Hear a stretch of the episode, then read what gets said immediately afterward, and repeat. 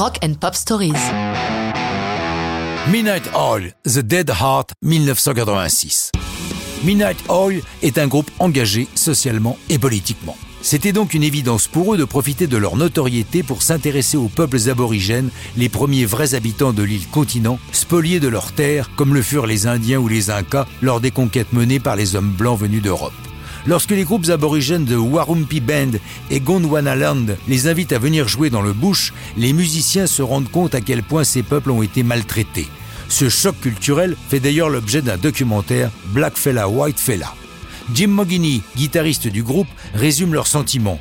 Nous, jeunes Australiens blancs, nous avons constaté leur pauvreté, leurs problèmes de santé, mais aussi leur art, leur profonde culture, la force de leurs liens familiaux et leur sens de l'humour.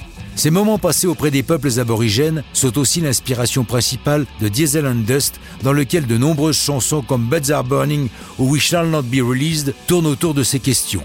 Mais The Dead Heart, qui aborde les mêmes thèmes, tient une place à part. En effet, dans cette même période, le gouvernement australien d'alors a enfin un geste très positif à l'égard des peuples natifs en leur rendant leurs prérogatives sur Ayers Rock.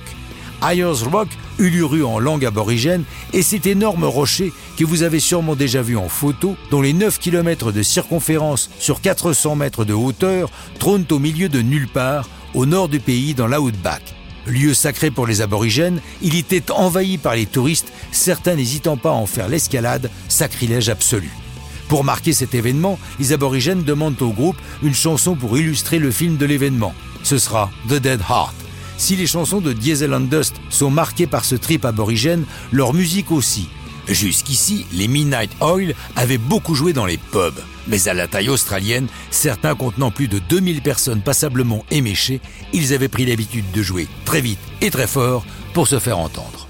Au contraire, les chansons de l'album comportent des nuances qu'ils n'y auraient sûrement pas mises auparavant. Un exemple, la batterie de The Dead Heart est directement inspirée par leur périple, comme le précise Rob Hurst le batteur.